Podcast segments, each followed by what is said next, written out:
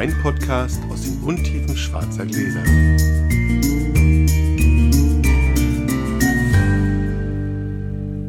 Hallo Sascha. Guten Abend, Felix. Guten Abend. Endlich können wir mal wieder ganz gesittet am Abend produzieren. Ja, aber wir wollen die im Dorf lassen. Berlinale, ich komme gerade von einem Termin. Ja, also ein bisschen später am Ich Abend. bin ein bisschen später, ich habe gerade noch hart geschuftet bei der L'Oreal-Party. Ah ja, oh gut, okay. Dann fangen wir direkt an, oder? Bitte. Würfel mal und ich will, ah, eine 6. Das Schön. ist einfach nicht zu fassen. Sag, eine glatte. Sehr gut. Wir trinken den Silvaner aus der Pfalz vom Weingut Odinstal. Den Silvaner Nackt 2017.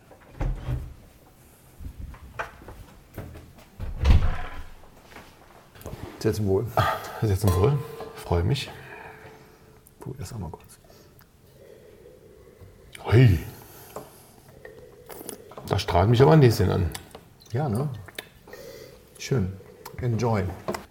Kurzer Nachtrag zum letzten Mal. Piwi Challenge. Also die Bio-Folge. Wir haben witzigerweise, glaube ich, in der ersten Woche keinen einzigen Kommentar gehabt. Das ist das erste Mal, dass wir es hatten unter dem Blogpost. Aber Ja. dafür hatten wir auf Insta und Co. viel mehr. Ich weiß bis heute nicht, ob es zu lang war, aber das Thema fanden die Leute interessant.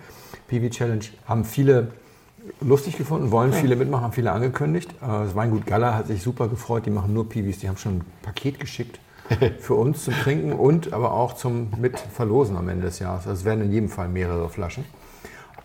Außerdem habe ich festgestellt beim Schneiden, ich wollte unbedingt noch ein paar Tipps geben, was man denn trinken kann an Piwis. Das habe ich vergessen. Also kurz die drei Piwis, von denen ich der Meinung bin, dass sie äh, die unbedingte Empfehlung sind. Das eine ist äh, der Johanniter. Der Johanniter ist, eine, ist ein Piwi, der sich nicht durchgesetzt hat, aber er hat sich nicht durchgesetzt, weil er so empfindlich gegen Schwarzfäule ist. Das heißt, für die Winzer ist das ein bisschen mühselig. Geschmacklich äh, finde ich ihn sehr gut. Er ist der Einzige, der so dem, dem Riesling nahe kommt. Riesling Gibt's ist immer noch ein paar. Ja, 180 Hektar in Deutschland. Okay, das Also war gar nicht so wenig. Ja, ja. ist also, ist also für Menschen, die Riesling mögen, eigentlich ein Muss, mal den Piwi Riesling sozusagen zu trinken. Okay. Und dann finde ich, das ist auch viel genannt worden in den Diskussionen, Cabernet Blanc ist unbedingt äh, probierenswert, ist eine sehr eigenständige Aromatik und ist auch die Rebsorte, der ich am ehesten zutraue, dass da mal jemand was ziemlich Gutes draus macht. Also Okay. mindestens mal auf gehobenem S-Klasse-Niveau. Kannst du, ähm, glaube ich, auch im Holz ausbauen, müsste von deinem Geschmack her schon ganz gut gehen. Ist sehr eigenständig. Ist tatsächlich Cabernet Sauvignon mit als Kreuzungspartner. Ist ein Weißwein. Sehr spannend, so aus der Pfalz zum Beispiel. Und der dritte, den ich empfehlen würde, ist Muscaris. Muscaris, wie der Name nahelegt, ist Muscatella-Klon sozusagen. Es ist eine Muscatella-Variante als Piwi. Und ich habe zwei davon in meinem Leben getrunken und die schmeckten so haargenau wie Muscatella. Also gar kein Unterschied.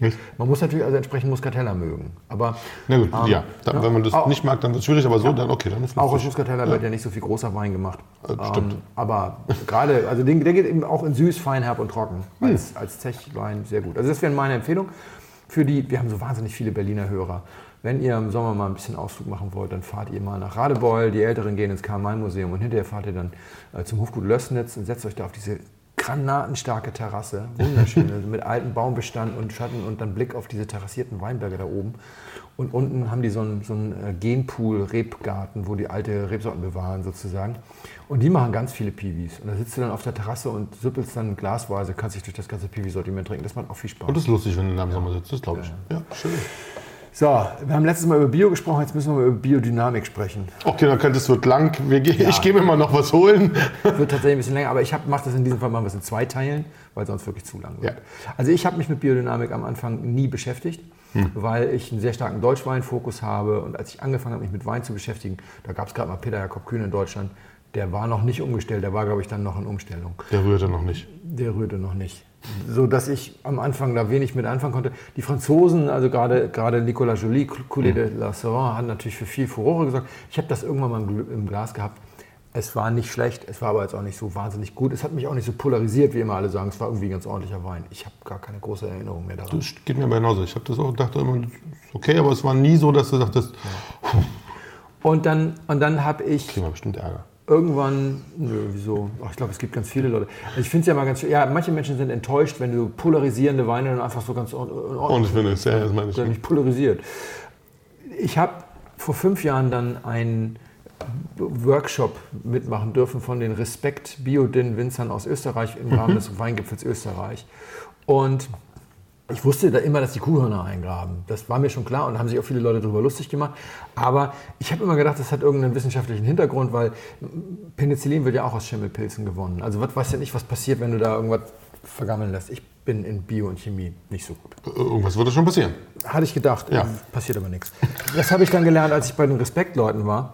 Denn die hatten uns dann so ein bisschen gezeigt, auch die Präparate, so Brennnesselpräparat, das kannst du trinken, das schmeckt wie ein etwas zu stark gezogener Brennnesseltee. Okay. Aber ist natürlich ganz sympathisch, wenn du so ein Präparat dann trinken kannst, Klar. was zum Pflanzenschutz verwendet wird. Und dann haben die uns aber auch dieses Hornmist- und Hornkieselpräparat gezeigt. Und bei dem Hornmistpräparat haben die halt so ein Kuhhorn gezeigt, das war auch kleiner als ich dachte. Und dann haben die so einen Holzbottich gezeigt. Da war so, wir hatten so einen, einen mittelalteren Winzer, der war da sehr, sehr in dem Ding drin sozusagen. Ich kannte den aber nicht weiter. Der war, glaube ich, auch nur ein assoziiertes Mitglied von Respekt. Der hatte auch eine richtige Mischwirtschaft noch mit, mit äh, Landwirtschaft dabei. Und der erzählte dann, ja, und hier sind jetzt 500 Liter Wasser sind jetzt in diesem Holzbottich und da wird dann irgendwie dieser Dings reingerührt. Da habe ich gesagt, na gut, okay, sind drei Esslöffel Mist auf 500 Liter und das wird dann auf dem Hektar ausgebracht. Hm.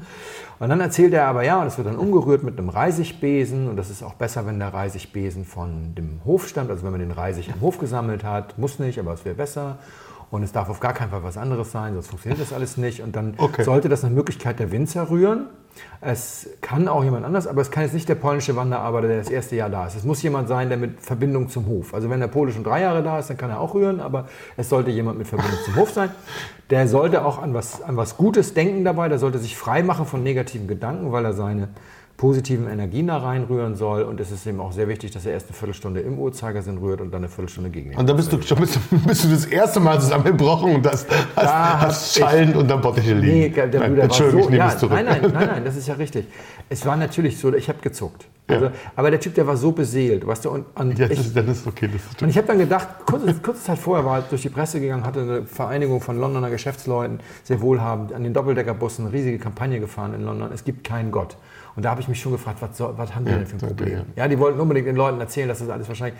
Und da, genau so habe ich, daran habe ich gedacht in dem Moment. Ja. hab gedacht, was muss ich denn dem Mann hier jetzt das stimmt. Ja, das ist natürlich recht.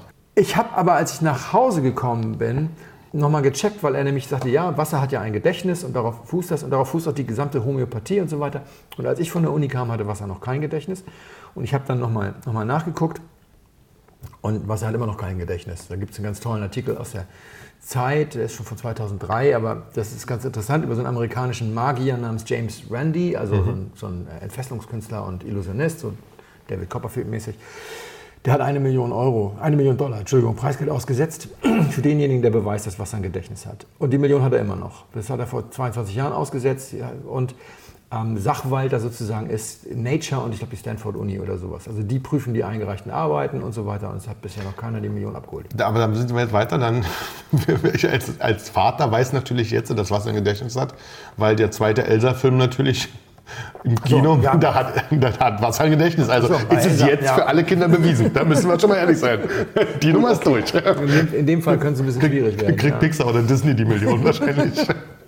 Und, aber weißt du, ich hatte in dem Moment einfach keine Lust, mich mit den Leuten da auch anzulegen, weil weißt du, diese, diese, diese Demeter und, und, und, und Biodünn-Leute, das sind ja nun wirklich die Vorzeigebauern. Weißt du, die quälen ihre. Tiere nicht, die, die Höfe sehen alle aus wie, wie gelackt und die behandeln die Umwelt mit Respekt. Lass die doch in Ruhe. Das stimmt, da können sie rühren, wie sie wollen. Das ist wohl wahr. Und deswegen habe ich mir gedacht, ich halte mich da einfach raus. Aber dann habe ich letztes Jahr ein Radio-Feature gehört zum Jubiläum der Waldorfschulen. 1919 ist die erste Waldorfschule eröffnet worden.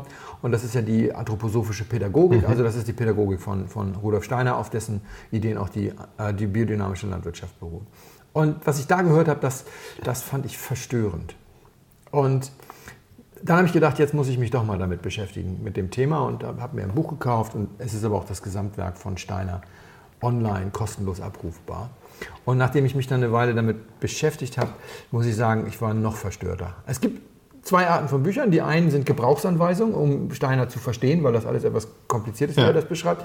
Und die anderen sind Bücher, die ihn niedermachen. Also es gibt eigentlich kein Buch, was das normal beschreibt oder wo jetzt irgendwie ein Für und Wider diskutiert werden würde. Das hat viel damit zu tun, wie Rudolf Steiner zu seinen Erkenntnissen überhaupt gekommen ist, was ich eben nicht wusste. Rudolf Steiner war ein Hellseher.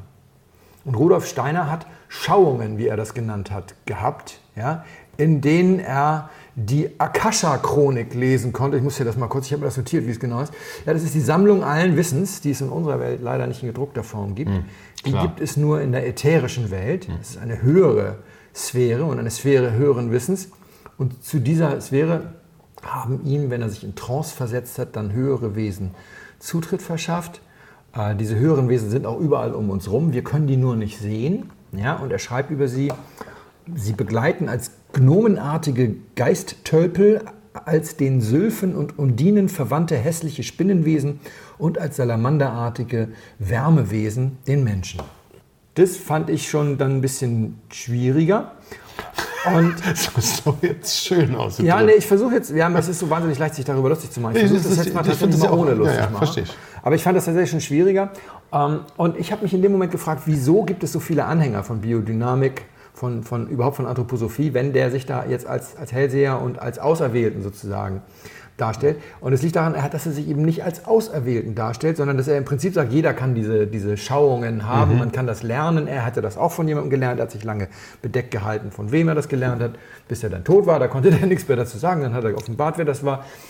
Aber er hat halt so eine kleine Versicherung mit, mit eingebaut in diese ganze Geschichte, nämlich, dass man, wenn man dieses Hellsehen sieht, dann muss man sich eben an seinem Lehrer sozusagen eichen, wenn du so willst. Also man muss erstmal schauen, dass man dasselbe in den Schauungen hat Ja. wie der Lehrer. Wenn man das nicht, dann weiß man sozusagen, dass man mittlerweile dann auch hellsichtig ist. Das ist nichts anderes als eine, als eine, Versicherung für, für, für, für, für Sektengründer. Entschuldigung, das ist aus dem, aus dem Handbuch der Religionsstifter, weil sonst könnte ja irgendeiner deiner Jünger irgendwann sagen, Meister, du hast mich erleuchtet, aber ich bin jetzt viel erleuchteter als du und dich vom Thron stoßen. Das stimmt. Die beste Möglichkeit ist einfach zu sagen, wenn du was anderes siehst als ich, dann kannst du halt gar nicht sehen, Mhm. sozusagen. Ja, das ist das große Problem der, der, der Biodynamik und überhaupt der Anthroposophie, weil es hat seitdem keinen Seher mehr gegeben. Also keiner ist aufgestanden und gesagt, jetzt bin ich der neue Seher. Und selbst wenn es einen gegeben hätte, es gibt keine Korrekturen am alten Kurs, weil das ist ja die wahre Sichtung, die wahre Schauung in die Akasha-Chronik. Ja. Ja, also alles, was Steiner geschrieben hat, ist wahr, weil er hat die Akasha-Chronik geschaut. Und wenn du was anderes sagst, dann kannst du halt nicht in die Akasha-Chronik schauen. Also es gibt eben nicht, wie wir das jetzt bei der Bibel haben, wo du sagst, naja, das haben Menschen geschrieben unter dem Eindruck ihres Bildungshorizonts und ihrer... Ja, genau. Und so, ja, und das muss man eventuell mal neu interpretieren, 6000 Jahre später, Entschuldigung, 2000, zweieinhalbtausend Jahre später. Das ist also, das ist also äh, für mich eine, eine ganz schwierige Geschichte gewesen. Trotzdem gibt es so wahnsinnig viele Leute, die an biodynamische Landwirtschaft glauben. Und das sind mit Sicherheit nicht alle Spinner. Die Frage ist, ob sie es überhaupt alle so weit. Sie wissen es wahrscheinlich nicht und das hat eben auch ganz viel mit dem Etikettenschwindel zu tun, der bei Steiner Methode hat, nämlich dass er Dinge einfach neu definiert. Also wenn jetzt jemand von dir mit, äh, zu dir über den Leib spricht, dann wäre, an was denkst du dann? Denkst du an den menschlichen Körper? Ja, klar, also logisch. je nach Definition mit oder ohne Kopf. Ja. Also so. Und bei Steiner ist es jedes Werkzeug, das angehalten ist, dem Karma Gestalt zu verleihen. Was immer das auch heißt. ja. Ja. Und ähnlich ist es auch mit den Planeten und so weiter, weil äh, da muss ich jetzt mal kurz was, was zu äh, vorlesen. Ich will einfach mal ein bisschen was über sein Planetenbild, weil bei dem spielt ja Sonne und Mond und so auch ganz viel im biologisch-dynamischen Weinbau spielen Sonne und Mond ganz viel Rolle, ganz große Rolle. Gerade so wie der Mensch Verkörperung nach Verkörperung durchmacht, Metamorphose nach Metamorphose, so machen alle Wesen der Welt Verkörperung und Wiederverkörperung durch, vom kleinsten bis zum größten. Und auch ein solches Wesen, wie unsere Erde selber ist, also ein planetarisches Wesen, macht Wiederverkörperung durch. Unsere Erde war nicht etwa schon als Erde entstanden, sondern ihr ging voran ein anderer Zustand. Darüber ist ja gerade in unseren Kreisen immer besonders viel gesprochen worden, dass ebenso wie der Mensch in diesem Dasein die Wiederverkörperung eines vorhergehenden Lebens ist, auch die Erde eine Wiederverkörperung eines alten Plane- Planeten darstellt, der ihr vorangegangen ist. Wir bezeichnen als diesen vorangegangenen Planeten den Mond und meinen damit nicht den heutigen Mond, der nur ein Stück, ein Rest ist vom alten Mond, sondern einen vorhergehenden Zustand unserer Erde, der einmal da war und ebenso durch ein geistiges Leben hindurchgegangen ist, das man gewöhnlich Pralaya nennt wie der Mensch nach dem Tode durch einen geistigen Zustand durchgeht. Dieser Mondplanet ist wiedergeboren worden, wie der Mensch wiedergeboren wird. Was wir aber so als den planetarischen Zustand des Mondes bezeichnet haben, das ist wiederum nur die Verkörperung eines vorhergehenden planetarischen Zustands, den wir als Sonne bezeichnen. Diese also nicht die heutige Sonne, sondern ein ganz anderes Wesen. Diese Sonne ist die Wiederverkörperung des letzten Planeten, auf den wir zunächst zurückzuschauen haben, wenn wir von den Verkörperungen unserer Erde sprechen, des uralten Saturn. So haben wir also vier aufeinanderfolgende Verkörperungen, den Saturn, die Sonne, den Mond, die Erde. Nur ganz kurz, aufs literarische Quartett und wir trinken einen Schluck, einen Schluck Wein zwischendurch. Ja. Nur mal so, damit wir noch wissen, wo wir sind. Rudolf Steiner hat alle seine Texte so geschrieben und hat mehrere hunderttausend Seiten hinterlassen. Kannst du dir das vorstellen? Scheiße. Ja? 6000 Vorträge von ihm sind erhalten. Echt? Ja. Aber dann weißt du auch, wie viel Forschung er be be be begangen hat. Gar nicht. Der hat, sich, der hat ununterbrochen Vorträge geschrieben und gehalten. Und hat Krass. einfach das geschrieben, was ihm eingefallen ist. Diese, was er gesehen hat. Ja, das sagt er eben. Aber so krass, wann hat er denn noch die Zeit gehabt, was zu sehen? Aber das was ich hier jetzt sage ist, also aus der Entfernung betrachtet, wenn du Leuten sagst, naja, da werden so Planetenkonstellationen in der Landwirtschaft, dann sagen die, ja, das kennen wir, das haben ja schon die alten Ägypter gemacht.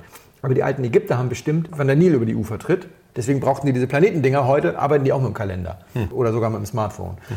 Bei, bei ihm ist es so, dass eben da immer noch so Planetenkonstellationen eben vor allem in Bezug auf diese vier vorherigen Inkarnationen der Erde, nämlich Saturn, Sonne und Mond, ähm, der drei vorherigen Inkarnationen. Also es ist es und, ist, und raus.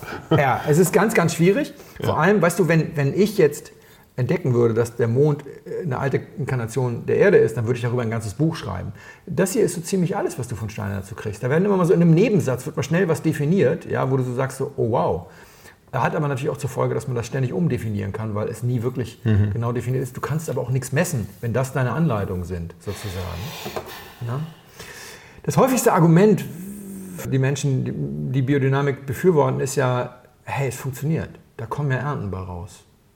Ja? Und zwar auch ganz qualitativ hochwertige Sachen. Das, das ist ja vielleicht einfach der Umgang mit der Natur, also der sehr sinnvolle. Das dazu ja muss man zwei Dinge ja auch nochmal sagen, weil ich, wie gesagt, ich, jetzt habe ich mich ja ein bisschen damit beschäftigt. Also Steiner hat eine einwöchige Vortragsreihe zu dem Thema gehalten. Er hat überhaupt keine komplette Methodik entwickelt, wie sie heute sozusagen gepredigt wird in einer Abführung. Vieles ist bei ihm spontan entstanden. Er ist da angekommen, hatte einen Vortrag geschrieben gehabt und hat dann immer abends den Vortrag geschrieben, den er am nächsten Tag gehalten hat. Er hatte nachweislich vorher keine Ahnung von Landwirtschaft, aber man hat ihm ein sehr hohes Honorar angeboten, 20.000 Mark, für diese Vortragsreihe. Das war? 1924.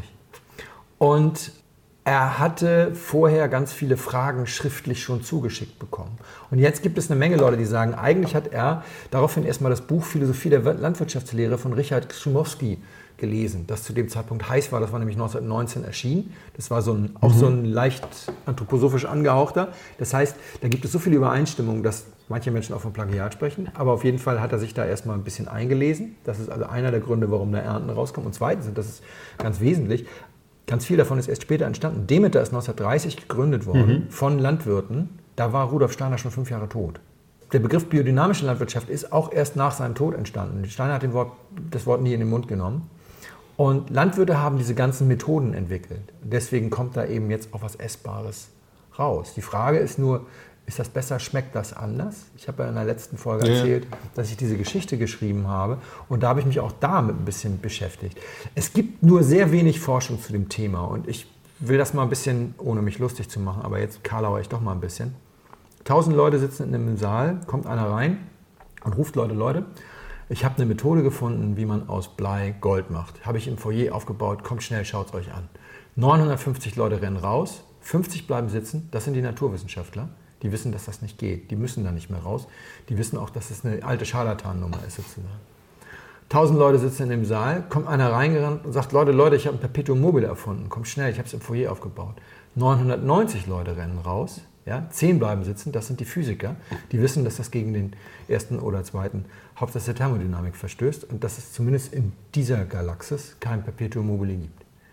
Tausend Leute sitzen im Raum, kommt einer rein und sagt, Leute, Leute, in Trance haben mir höhere Wesen gesteckt, dass wenn ich Kuhscheiß im Weinberg ver ver vergrabe und nach einem halben Jahr ausbuddel, in Wasser verdünnt, mit meinen guten Gedanken mische, äh, in den Weinberg verspritze, dann schmeckt der Wein besser. 999 Leute bleiben sitzen und kriegen einen Lachkrampf. Einer rennt raus und fängt an, einen Feldversuch zu machen. Und das Professor Kauer von der Uni Geisenheim. Ja? Also ich will ihn jetzt um Himmels Willen nicht verhohnepiepeln, aber er hat schon durchaus mit Kritik zu kämpfen, dass ja, er das überhaupt gemacht hat, weil die meisten eben, ich habe das eben vorgelesen, die meisten auch Passagen dieses, äh, dieser Vortragsreihe sind genauso geschrieben. Für klassische Wissenschaftler sind das keine Thesenpapiere, sondern nee, es ist verschwurbelter ja. Irrsinn, ja, der mhm. tatsächlich, da ist auch nichts Greifbares. Aber er hat es gemacht und er hat jetzt auch schon erste Ergebnisse veröffentlicht. Wobei es gibt eben Leute, die sagen, das ist, als wenn du eine Studie über Gesundbeten machst. Ja? Ist auch, macht auch keiner, weil, weil ist auch angreifbar, weil alle sagen, ja, der glaubt ja gar nicht, der betet ja gar nicht mhm. ordentlich. Ne? Das ist das große Problem. Aber er hat jetzt also veröffentlicht, es gibt Unterschiede zwischen Standard und Bio. Also die haben den gleichen Weinberg in drei Parzellen unterteilt. Eine wird Standard bearbeitet oder ähm, naturnah, also nicht Bio, aber nicht, mhm. hatten wir letztes Mal. Ja, ja, genau.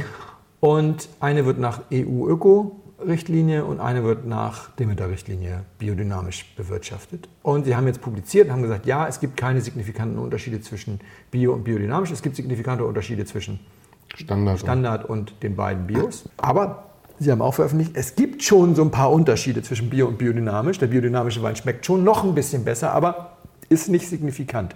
Das ist natürlich hochgefährlich. Also wenn es nicht signifikant ist, sollte man es vielleicht auch ganz weglassen, weil jetzt kommen natürlich die Ersten und sagen, ja, siehst du, der glaubt da gar nicht so richtig dran und dann so an dem Uni-Labor-Dings, das klappt alles nicht, aber hm. sogar da ist es ein bisschen besser. Wenn der jetzt noch dran glauben würde und das richtig in Demeter Hof wäre, aber nach wissenschaftlichem Standard muss man klar sagen, die aktuelle Untersuchung, die sich damit beschäftigt, sagt, es gibt keinen Unterschied in der Qualität und in den geschmacklichen ähm, Eindrücken zwischen dem Bio- und dem biodynamischen Wein. Ganz viele Leute sagen auch immer, hey, das ist so komplex, das kann man sich doch gar nicht ausdenken. Ja, was, der, was der Steiner da gemacht hat, das ist so unglaublich umfangreich und da ist alles Mögliche mit bedacht und so weiter. Das ist ja, finde ich, das ist ja, der, gerade das kann man sich ja. Und da muss also, ich sagen, ich bin über eine Sache gestolpert, da muss ich jetzt nochmal noch mal, um auch nochmal was Eigenes und nicht nur irgendwas, was aus irgendwelchen Büchern stammt, zu erzählen. Es äh, geht um die Rolle des, des Stickstoffs. Ja? Also Steiner hat auch angeregt, dass Landwirte meditieren sollen, wenn sie biodynamisch arbeiten. Und hat eben auch geschrieben, wenn sie meditieren, jetzt zitiere ich hier nochmal, sie wachsen allmählich herein in ein Erleben des Stickstoffes rings um sie herum. Das ist der reale Vorgang beim Meditieren. Alles wird Erkenntnis, auch dasjenige, was in dem Stickstoff lebt. Da denkst du dann eben auch, wow, ja, ist ja auch so, man Stickstoff auch noch dran gedacht und so. Aber ich habe äh, im Studium, sowohl im, im, Grund- als auch im Hauptstudium, Wissenschaftsgeschichte als, als Nebenfach gehabt. Und deswegen muss ich da nochmal so ein bisschen was erzählen, was mich, weil ich musste da sehr, sehr lachen. Äh, Justus von Liebig hat in den 50er Jahren des 19. Jahrhunderts entdeckt, welche Rolle Stickstoff beim Pflanzenwachstum spielt, also dass man damit mit Stickstoff düngen kann und hat also dann auch schon den ersten Kunstdünger sozusagen mhm. entwickelt in der Folge. Und das hat dazu geführt, dass es in der zweiten Hälfte des 19. Jahrhunderts in Europa nur noch eine einzige kleine äh, misserntenbedingte Hungersnot in Schweden in den 70er Jahren gegeben hat. Ansonsten äh, gab es keine Hungersnöte mehr. Davor gab es keine, kein Jahrzehnt ohne Hungersnöte. Aber der Dünger konnte nur hergestellt werden aus Salpeter, ähm, den gab es nur in Südamerika in abbaubarer Form. Da gab es sogar den Salpeterkrieg drum. Die waren dann zwar alles in Chile und dann brauchte man das auch noch für Sprengstoff. War also alles nicht ganz so einfach. Und das führte dazu, dass man unbedingt händeringend nach einer Möglichkeit suchte, Stickstoff Dünger anders zu produzieren. 1895 hat dann Herr Linde das mhm. Linde-Verfahren ja, entwickelt, ja. mit dem man Luft in seine Einzelteile sozusagen zerlegen kann. Man hatte also schon mal Stickstoff, aber jetzt fehlte noch die Ammoniaksynthese, es fehlte noch die Möglichkeit, aus diesem Gas dann irgendwie irgendwas zu machen, was du irgendwo hinstreuen kannst. Und dann hat ein englischer Chemiker, dessen Namen ich mir nicht merken kann, eine Rede gehalten 1898 äh, in einem Wissenschaftsclub in England glaube in Birmingham oder so, und hat einen Slogan ausgerufen, der total verfangen hat. Er hat nämlich gesagt, das war kurz vor der Jahrtausendwende, er, vor der Jahrhundertwende, sorry, er hat gesagt, die vornehmste und größte Herausforderung der Chemie im jetzt beginnenden 20. Jahrhundert ist das Projekt Brot aus Luft. Hm. Und das hat so verfangen. Es gab damals ja kein Fernsehen, kein, kein, kein Rundfunk. Es gab Zeitung, aber es gab vor allem auch ganz viele so Versammlungen in, yeah. so Sälen, wo, wo, sich die bessere Gesellschaft getroffen und sich hat informieren lassen über die Fortschritte in Naturwissenschaft und Technik und so weiter und so weiter. Das ist in ganz Europa das Thema Brot aus Luft, glaube ich, ungefähr so dominant in den, in den Gesprächen vertreten war, wie heute Energiewende oder Elektromobilität. Jedes Kind kannte das sozusagen. Er wusste, was Brot aus Luft, worum es geht. Weil er hatte das gesagt, weil es klar war, wenn die Bevölkerung weiter so wächst, die zweite Hälfte des 19. Jahrhunderts hat relativ wenig Kriege gesehen, die Bevölkerung in Europa war explodiert und er hat das einmal sofort gerechnet und hat gesagt, dann werden wir mit allem Salpeter, den wir so haben, in den 30er Jahren die ersten großen Hungersnöte haben, weil wir diesen Kunstdüngerbedarf nicht genau. mehr decken können. Und dann ging das relativ schnell. 1904 haben, haben die Herren Haber und Bosch äh, ihr Verfahren entwickelt. Äh, 14 hat Haber den Nobelpreis bekommen. Äh, 34, glaube ich, Bosch. Bosch ist der Neffe von dem, von dem Robert Bosch, der mhm. die GmbH gegründet hat. Und die waren also in aller Munde. Dann gab es aber noch von Bosch das sogenannte Salpeterversprechen an das Oberkommando des Heeres im Kaiserreich zum Ersten Weltkrieg. Mhm. 1913 hatte die BASF ihre erste Fabrik aufgebaut, mit der sie hätten Kunstdünger herstellen können. Und das wurde dann alles umgeleitet in den Krieg. Mhm. Ammoniumnitrat wurde dann für Sprengstoff äh, entsprechend mhm. verwendet. Gebraucht, ja. Und deswegen ging das eigentlich erst 1919 richtig los mit dem ganzen Kunstdünger. Und dann kannst du dir so vorstellen, als 1924 der Steiner seine Lehre da geschrieben hat, da kam er nicht um Stickstoff rum. Das war in aller Munde. Alle, Mensch, alle Welt wusste, man braucht Stickstoff. Und Stickstoff ist das neue Wunderding. Da konnte er jetzt nicht eine landwirtschaftliche Theorie schreiben ohne Stickstoff. Das stimmt. Und wenn du dir jetzt anguckst, diese allermeisten dieser Guris haben immer so das gleiche Narrativ, wie man heute schön sagt. Der Mensch ist an sich ein unglaublich göttliches und spirituelles und tolles Wesen. Und die industrielle Revolution hat ihn sozusagen abgeschnitten von seiner eigenen Spiritualität und wir gehen jetzt nur noch so auf Krücken gestützt mit dieser ganzen Technologie. Mhm. So. Für Haber-Bosch brauchst du einen Reaktor, weil du Druck 200, 300 Bar, Temperatur 400 bis 600 Grad. Du brauchst unendlich viel Strom, wir haben schon drüber gesprochen. Ja, ja. 2% der weltweiten industriellen Energie, äh, des weltweiten industriellen Energieverbrauchs geht in das Haber-Bosch-Verfahren. Und du hast die Atemluft, beziehungsweise du hast vorher in diesem Fall puren Stickstoff. Und neben dem Strom hast du dann noch äh, die Ammoniaksynthese als Verfahren. Und jetzt wird das einfach ersetzt. Aus dem Reaktor wird wieder der Mensch. Hm. Aus der Synthese wird die Meditation. Statt Strom nimmst du die kosmische Energie, die überall um dich herum ist. Ja. Und aus dem reinsortigen, der ja schon aus Luft gewonnen ist, Stickstoff, wird dann wieder Atemluft. Wie aus dem Lehrbuch für Religionsstifter. Ja? 100 Jahre später, wenn man das vergessen hat mit diesem Brot aus Luft, denkt man, boah, wie kommt man denn da drauf? Ganz einfach, der hat einfach den kompletten Zeitgeist einmal durch seine Schwurbelmühle gedreht ja, und hat dann für alles solche Sachen rausbekommen. Aber weil, entweder weil es zu offensichtlich war oder weil die Jungs, die Demeter gegründet haben, Angst hatten, dass sie keine Mitglieder kriegen, ja. haben die den Teil einfach rausgeworfen aus den Regeln. Ja, und deswegen steht eben jetzt bei den Respektleuten zum Beispiel zum Dynamisieren um die Kräfte von Hornmist oder Hornkiesel in eine gründliche Verbindung mit Wasser zu bringen, müssen die Präparate intensiv damit gerührt werden. Wir tun das von Hand, um mit dem Wasser auch unsere Begeisterung und unseren Enthusiasmus in die Weingärten zu spritzen. Da würde sich Steiner im Grabe umdrehen. Das war nämlich kein Blumenkind, das war kein Hippie. Ja, ja. So mit, ich brühe meine Begeisterung da rein. Das ging da schon um kosmische Kräfte, Stickstoff und so weiter und so weiter.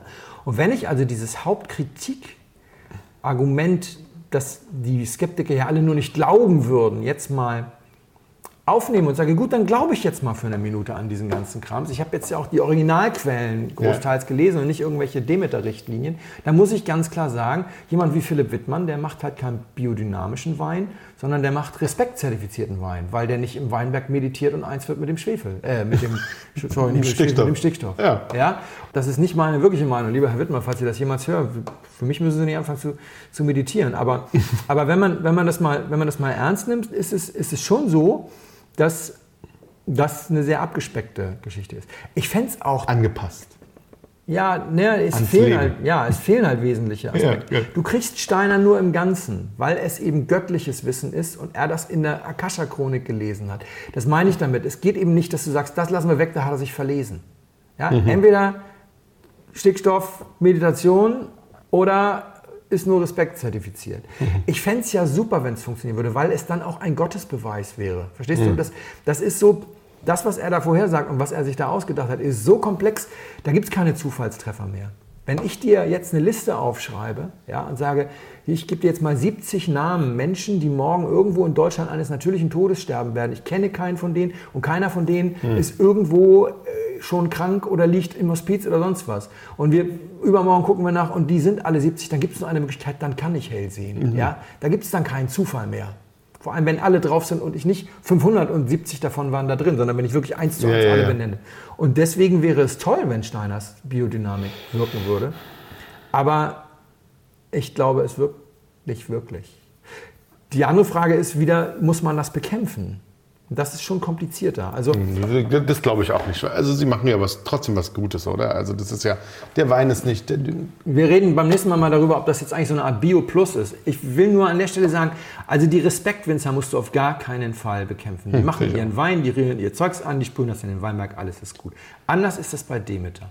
Menschen, die Nestle boykottieren, weil sie Angst haben, wenn sie Tomi Salatmayonnaise kaufen, dann geht irgendwie ein Viertel Cent davon über Umwege in irgendein Wasserprojekt nach Afrika. Die dürfen auch kein Demeter kaufen. Denn wenn du auf die Webseite von Demeter gehst, die haben alle Verbindungen zur anthroposophischen Gesellschaft gekappt. Da, wo man normalerweise Verbindung zur Anthrop also zu dieser Rudolf Steiner Gesellschaft, ja. sozusagen, wo man diese Verbindung so würde, findet man nur ein glasklar formuliertes Statement gegen Rassismus, wo man sich wundert, was macht das denn hier? Das hat damit zu tun, dass Anthroposophie eine unglaublich rassistische Lehre ist und die da nicht in den Sog geraten wollen. Deswegen wollen die da gar nichts mehr mit zu tun haben, sozusagen. Aber wenn du dir anguckst, wo zum Beispiel die Forschungsabteilung des Demeter sitzt, die sitzt nach wie vor am äh, Goetheanum in der Schweiz, am Sitz der Anthroposophischen Gesellschaft, an dieser Universität der Geisteswissenschaften, dem sozusagen dem spirituellen Zentrum äh, der ganzen Steiner-Bewegung. Und da sitzen eben auch die Mediziner. Und die Mediziner sind so problematisch. Die Mediziner sind die, die sagen, Masern Ja, ja. fördert den Charakter. Kinder sollten nicht gegen Masern geimpft, sondern sie sollten absichtlich mit Masern infiziert Ja, werden. Es sind diejenigen, die sagen, Geisteskrankheit ist ein Indikator dafür, dass ein Mensch ein schlechtes Karma hat, weil er im Leben zuvor zu viel gelogen hat. Wenn ich, ich stell dir mal vor, du hast eine geistig behinderte Tochter und dann kommt einer und sagt dir, die hat im letzten Leben zu viel gelogen, da würde ich handgreiflich werden. ja, aber definitiv. Und, und ich kann verstehen, ich gehöre nicht zu den Nestlé-Boykotteuren, also ich kann mit sowas nicht so viel anfangen.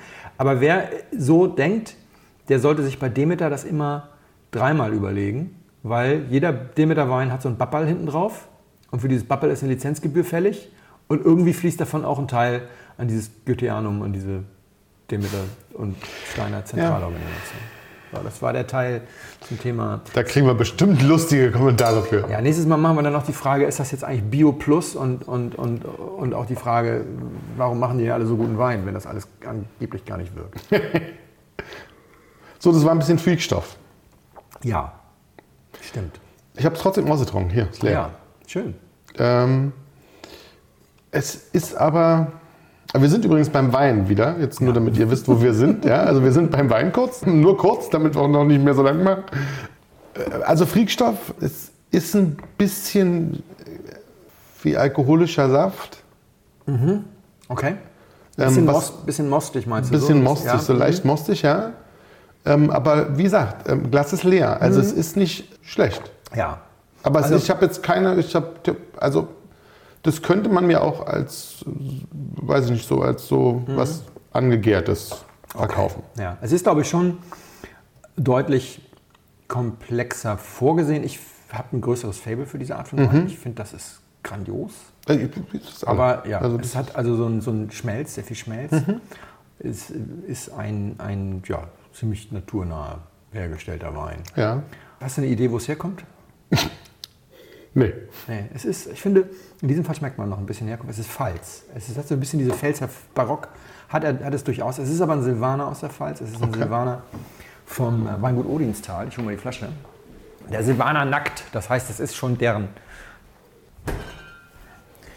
Es ist deren Natural sozusagen. Sie haben verschiedene. Wobei die ja sowieso sehr wenig im Weinkeller machen. Und das ist einer mit Demeter-Zertifikat. Ich habe ihn allerdings nicht gekauft. Es ist eine Requisitenflasche für unser Video über die Pfalz, wo Ja. die Odinstaler uns freundlicherweise in der Kategorie Freakstoff sozusagen dann den hier zum auf den Tisch stellen geschickt haben. Und das ist genauso, also ich, wie gesagt, ich boykottiere ja keine Demeter-Betriebe, aber das ist genauso ein großes Problem. Das Odinstal ist nämlich ich würde mal sagen, es ist ein Winzerweingut. Die meisten Winzer kriegen leuchtende Augen, wenn du Odinstal sagst, und werden sehr ehrfürchtig, weil dieses Weingut unglaublich viel experimentiert, forscht, andere Leute daran teilhaben lässt. Die haben Ja. mehrere Weingärten mit verschiedenen, besonders biokonformen Erziehungsformen, sogenannter sanfter Rebschnitt, sanft klingt natürlich auch immer wieder so, als wäre das alles andere alles irgendwie brutaler Rebschnitt nach Marquis de Sade. Oder ist es natürlich nicht, aber trotzdem, also die machen ganz viele Dinge, um zu gucken, wie man die Weinqualität ohne Einsatz von, von Maschinen und, und, und Technik und Chemie noch verbessern kann und sind total freundliche Menschen. Und deswegen wäre eben so ein Boykott blöd, aber es wäre wahrscheinlich ganz sinnvoll, wenn man all die jetzt mal sanft dahin bewegt, werde doch Mitglied bei Respekt. Denn Respekt hat halt keine PR-Abteilung, die dir erzählt, wie toll Steiner ist und hat Ja. kein Forschungszentrum und keinen kein Zugang zur Medizin etc. Ich finde den bockstark. Ja, das ist, also. Du hast ja nachgeschenkt. Ich meine, das, Ja. sagt, das sagt ja alles. Cheers. So, meine Lieben. Ich trinke heute und den werden wir austrinken. Also, wenn Felix den nicht mit mir austrinkt, dann trinke ich den alleine aus. Und zwar trinken wir heute ähm, einen Rotwein, den Zweitwein von Opus One, die Ouvertüre. Und ein bisschen mehr erzähle ich euch nachher noch dazu. Bitte schön. Um den Druck auf den Wein nicht zu erhöhen, den will ich heute austrinken. Oh. Okay. Den trinke ich heute aus. Gut. Ähm, also, ich hoffe, du trinkst es mit nachher noch. Ja, ja, trinkst ja, nämlich, ich trinke nicht ganz allein aus, dann wird der morgen ein bisschen schwer. Ja. Ich mach's dem Ansatz entsprechend wieder ein bisschen kürzer. Die Woche hatte ich ja, ich, ein paar von euch haben es ja vielleicht schon gelesen, hatte ich ja einen, einen schönen Job und hatte hohen Besuch, den ich fotografieren durfte. Sehr hohen Besuch. Also nicht, dass ich damit jetzt angeben will, aber ich hatte sie alle. alle. Wer war denn da? Also ich hatte sie ja wirklich. Also es kann Donald man, Trump? Donald Trump war da. Es war Angela Merkel da. Es war Brad Pitt nicht da. Nee, Prinz Charles. Prinz Charles war da. Es war äh, Macron da. Ja. Und? Und es war noch Boris wie heißt Johnson. Boris Johnson, den ich immer verwechsel mit irgendwem anders und ihm einen anderen Namen geben möchte. Aber ich hatte sie alle. Es war also durchaus eine interessante Woche. Und wir wollen nicht so viel verraten, oder ich will nicht so, aber ich war mit ihnen essen. Viel lesen kann man dazu dann tatsächlich in der Schluck, aber ich war mit ihnen essen, das war sehr schön und es war eine sehr illustre Gesellschaft. Ja. Die viel zu erzählen hatten und ähm, sehr viel Spaß verbreitet haben. Es war auch schwierig, wir hatten ein großes Problem, durch die Stadt zu kommen. Und das war, also natürlich, wenn man mit so einer Masse an, an Hochkarätern durch die Walachei rutscht, dann ist das natürlich nicht so einfach. Wir hatten uns alle verabredet zu einer bestimmten Zeit. Es kamen natürlich alle zu spät, wie das bei so Hochkarätern ist. Waren sie alle zu spät, also fast alle. Pünktlichkeit. Charles war noch der, fast der pünktlichste, muss man ehrlicherweise weil sagen. Charles, ja, Haus. Pünktlichkeit ist die Höflichkeit der Königin. Genau. Und deswegen war Charles wirklich noch wirklich, wirklich sehr, sehr pünktlich. Fünf Minuten, das ist aber so eine königliche Weil die ihn erst in den. Keller geschickt haben, obwohl er unter das Dach musste. Oder genau, genau. Jetzt, dafür kann er dann quasi nichts. Und ähm, es war auch wirklich, ich musste sie dann, ja, ihr werdet es sehen, ich musste sie tatsächlich alle mit, mit Alkohol in Verbindung bringen. Eine ganz schlimme Sache. Ich glaube, ein bisschen musst du dir jetzt aber trotzdem die Katze aus dem Sack lassen. Also, Ja, vielleicht waren sie nicht alle echt. also, aber waren so ein paar Leute mit Masken. Genau. Und die Geschichte könnt ihr natürlich sp- später, ich mache jetzt machen wir ein bisschen Werbung in der Schluck lesen, in der zehnten Ausgabe, die Jubiläumsausgabe. Wer den Schluck noch nicht kennt, Ich glaube, die kennen alle mittlerweile. inzwischen kennt ihr sie alle. Ähm, auf jeden Fall war es ein sehr illustrer und ein sehr unterhaltsamer Abend mit meinen Politikern, Einen tollen Wein. mit tollen Weinen. Also ich steckte hinter einer der Masken, kann man dazu sagen. Genau, wir verraten später, was es ist. Also ihr, oder ihr könnt es dann irgendwann, wenn ihr es nicht schon erraten habt, irgendwann mal seht das auf Facebook irgendwann mal. Ja. Und das, ist ein, das war eine sehr unterhaltsame, lustige Runde mit wirklich dann beim schönen Essen. Ja. Selbst Essen. Also da hätten, sich, da hätten sich die Originale Nicht mal beschwert. nicht beschwert. Nee, das. Das muss man, da hätten die sich, da essen die manchmal bestimmt nicht besser, sondern schlechter. Könnte ich mir Wir waren vorstellen. im The Grand, muss man dazu Genau. sagen. Ein ganz interessanter ähm, Laden in Berlin Mitte mit einem so einem Shabby Chic. Ja. Die haben, es ist eine ehemalige Schule. Ist wirklich ein shabby schick. Das Ja, ist so. und die haben die, die Wände unverputzt gelassen, war dann, hat zwischendurch auch mal irgendwie als Lager ge- gedient und so. Und das ist alles noch so ein bisschen runtergekommen, aber dann, ja, raw, genau. in Berlin, aber, aber es ist trotzdem schön gemacht. Also du fühlst dich nicht unwohl. Das ist also Die eine, Weine- eine gute Location. Die Weine, die es gab, waren ausschließlich Weine, die in Deutschland schon bei Empfängen getrunken. Staatsbanketten und Empfängen getrunken wurden mit Menschen wie den Anwesenden. Wie den Anwesenden, genau. Das war sehr spannend, ja. Und äh, natürlich dann mit mir, klar. War logisch. trinke ich immer. Ich trinke das ja immer mit denen. Also Ja. ist ja auch nicht. Also ich habe ja sonst auch dann die echten, mit denen ich das trinke. Nein, das stimmt natürlich nicht. ich war sehr froh, dass das auch nicht die echten waren. Das war nämlich viel, Mer- viel lustiger. aber Frau Merkel hast du schon ziemlich oft fotografiert, Ja. hast du gesagt, oder? ja, wen habe ich noch? Also nee, die anderen noch tatsächlich noch nicht so oft. Ein paar davon schon mal so ein bisschen, aber nicht wirklich. Macron hast du wahrscheinlich schon mal fotografiert. Irgendwann, genau. Aber das ist. Merkel war schon öfter. Ja. Aber ich auch schon mal im Amtszimmer oder sowas. Also das ist nett. Ich mag die auch wirklich sehr. Das ist, auch wenn ich, das nicht meine Partei ist, nicht so richtig jedenfalls, ist das trotzdem eine sehr eloquente Frau. Also es war ein sehr schöner Abend mit sehr viel Wein. Am nächsten Morgen hatte ich, also sagen wir mal so, die ganzen Typen haben mich unter den Tisch gesoffen. ja. Zum Schluss. Ja, ich war auch nicht ganz auf der Ja. allerhöchsten Höhe. Ja, ja, es war auch wirklich, ich musste noch mit, ach, wir haben, wir- ich fühle mich ein bisschen schlecht, wir haben natürlich einen vergessen, aber den vergisst man hier in Deutschland dann gerne bei so Sachen. Wir haben natürlich vergessen, dass Putin dabei war. Ja, Putin war auch noch dabei, stimmt. Also sind Putin und Boris Johnson wollten dann unbedingt noch für einen Absacker mit zu mir. Ach so. Und dann mussten wir mit mir noch mal zwei Flaschen nachtrinken. Oh, okay. Bei zwei, Ja, ja. dann ist natürlich auch Genau, und also ich, ich konnte die ja auch nicht quasi, ich konnte die ja nicht, ja nicht rausschmeißen. Konnte die ja nicht rausschmeißen. schmeißt So Leute schmeißt man nicht raus. Also das ist, dann lässt man die schon da und trinkt mit denen auch noch mal ein bisschen was. Ja, das, ja dann haben sie ihm noch die Jahre vom Kopf gesoffen. Hast du so was Gutes ausgeschenkt wie das hier oder Nee, nicht ganz. gefällt mir sehr gut? Ja. Finde ich auch. Angenehm kühl. Das Ja. ähm, ist ganz gut. Es darf, glaube ich, nicht zu warm werden. Das hat nämlich immer noch viel Holz und trotzdem würde ich wetten, dass er schon ganz schön gereift ist. Da ist immer noch ein bisschen Holz spürbar. Das hat auch immer noch ein bisschen Tannin, das ist aber von allerfeinster Güte, wirklich Ja. von großer Güte. Ja, finde ich auch. Ganz am Anfang war so ein leichter Acetonton. Nee, der ist nicht nur ganz am Anfang, der ist da. Wenn du, wenn du den Wein stehen lässt und nicht schwenkst, nichts machst, eine Weile wartest und ihn dann an, ansetzt, dann hat er so einen leichten Acetonton. Und der schwenkt sich dann, wenn du sobald du schwenkst, dann halt immer als erstes raus. Das ist ja auch hochflüchtig. Und am Gaumen taucht er nicht auf. Du hast keinen Essigester da irgendwie, wo du jetzt sagst, so igitt, igitt. Aber da ist er ganz sauber. Er ist in der Frucht zurückhaltend, ist dann sehr Zigarrenkiste. Und Ja. also nicht nur so Holz, sondern, also nicht nur so jetzt Fassholz, sondern eben auch ein bisschen so tabakmäßig. Und dann klingt er sehr trocken aus, aber nicht austrocknend.